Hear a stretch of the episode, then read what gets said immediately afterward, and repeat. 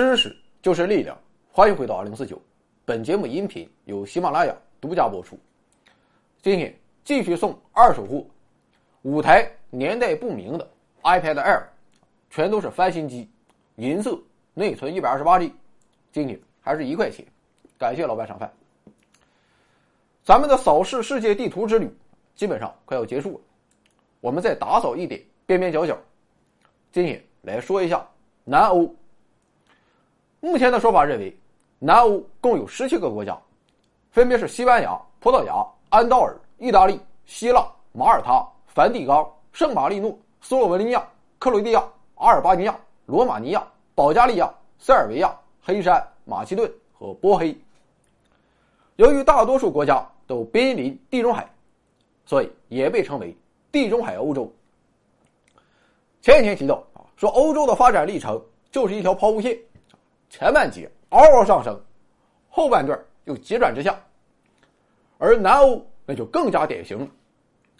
在历史上，南欧率先发展壮大起来，一度统治着几乎整个欧洲大陆，但后来他们却纷纷走向了衰落，特别是其中的西班牙、葡萄牙、意大利和希腊啊，更是从当年不可一世的大帝国，变成了如今半死不活的样子。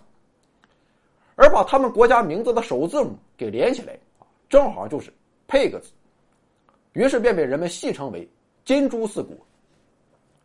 那么，为什么南欧国家会经历如此的大起大落呢？今天我们就从地图上来寻找答案。我们知道，人类文明最早的发源地便是如今的两河流域。早在五千多年前，两河流域便出现了青铜器、楔形文字。以及发达的农业。在此之后，两河流域文明经小亚细亚向欧洲大陆传播。由于阿尔卑斯山天然阻隔，所以文明的影响在一开始便仅限于南欧地区。于是我们就看到，在南欧地区中，距离两河流域最近的希腊的克里特岛，率先诞生了欧洲最早的文明——米诺斯文明。接下来是更靠北一点的希腊城邦。然后是古罗马，到最后文明才随着人类的脚步翻越阿尔卑斯山，逐步传播到了北方的西欧、中欧和北欧。不过传着传着，欧洲就进入了漫长的中世纪的停滞时期。万幸的是，阿拉伯人保存了古希腊文化，为日后欧洲的复兴埋下了伏笔。而在四千多年后啊，这个过程又几乎一样不差的。重演了一遍。公元十三世纪，随着阿拉伯文明的传播，佛罗伦萨等意大利城邦最先开始了文艺复兴运动，然后逐步传播到南欧的其他地区。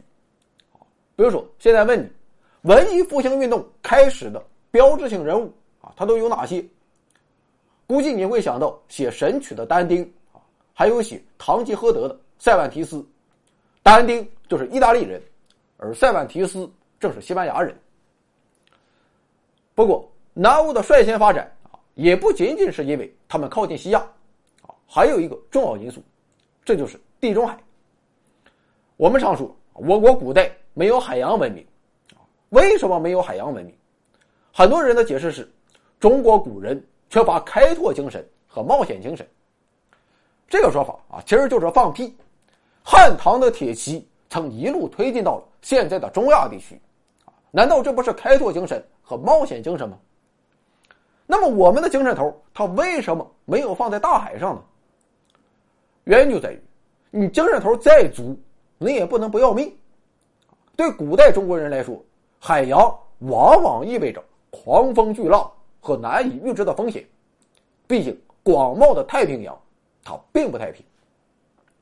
但是对于地中海地区的老百姓来说，海洋可就要平静多了，因为在地理上，地中海属于封闭性的海区，就开了直布罗陀海峡一个小口啊，简直就是一个大湖。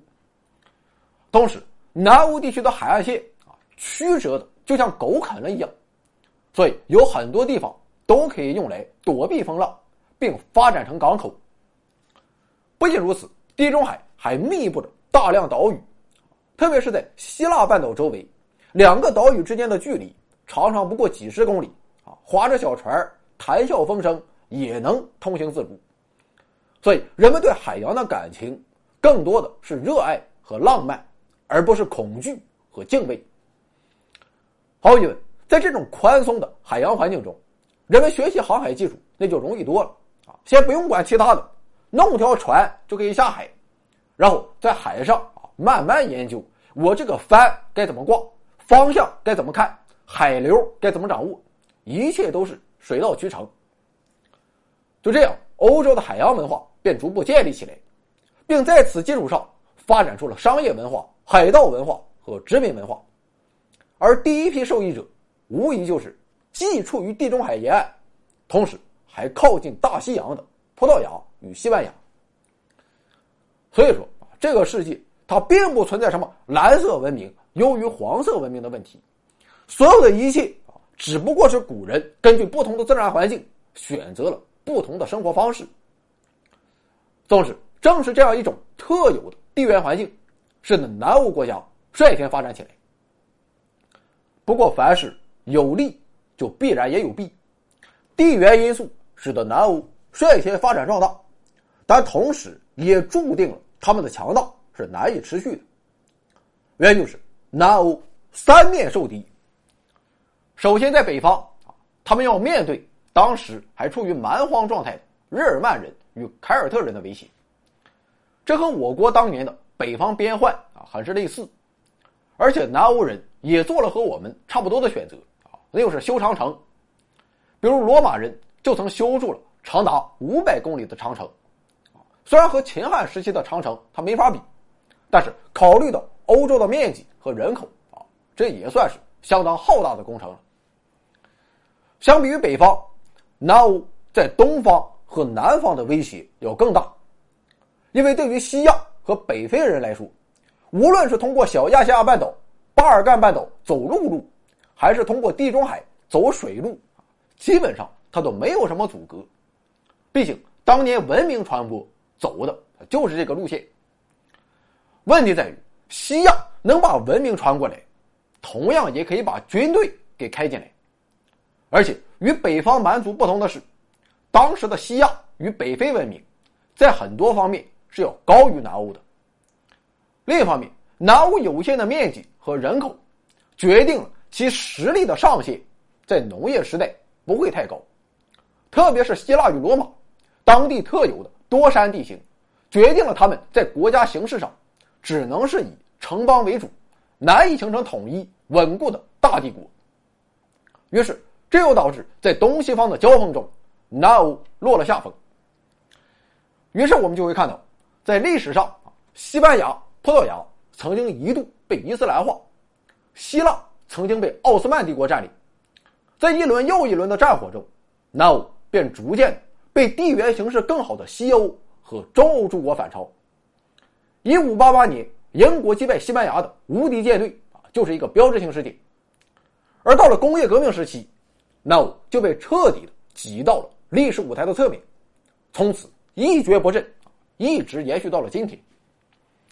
幸运的是，萎靡的南欧最终还是傍上了欧盟这棵大树，靠着法德两个大户，如今的南欧过得还不错。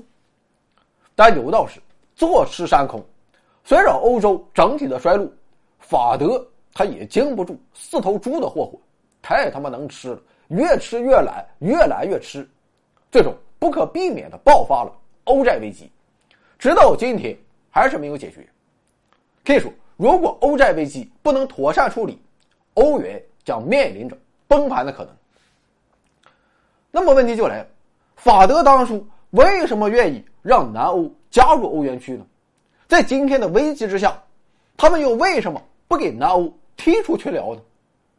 原因还是在于南欧重要的地缘位置。刚才说了。南欧南接北非，东接小亚细亚半岛，在历史上啊一直都是连接东西方之间的贸易通道。不论是走海路还是走陆路啊，你都无法绕过南欧。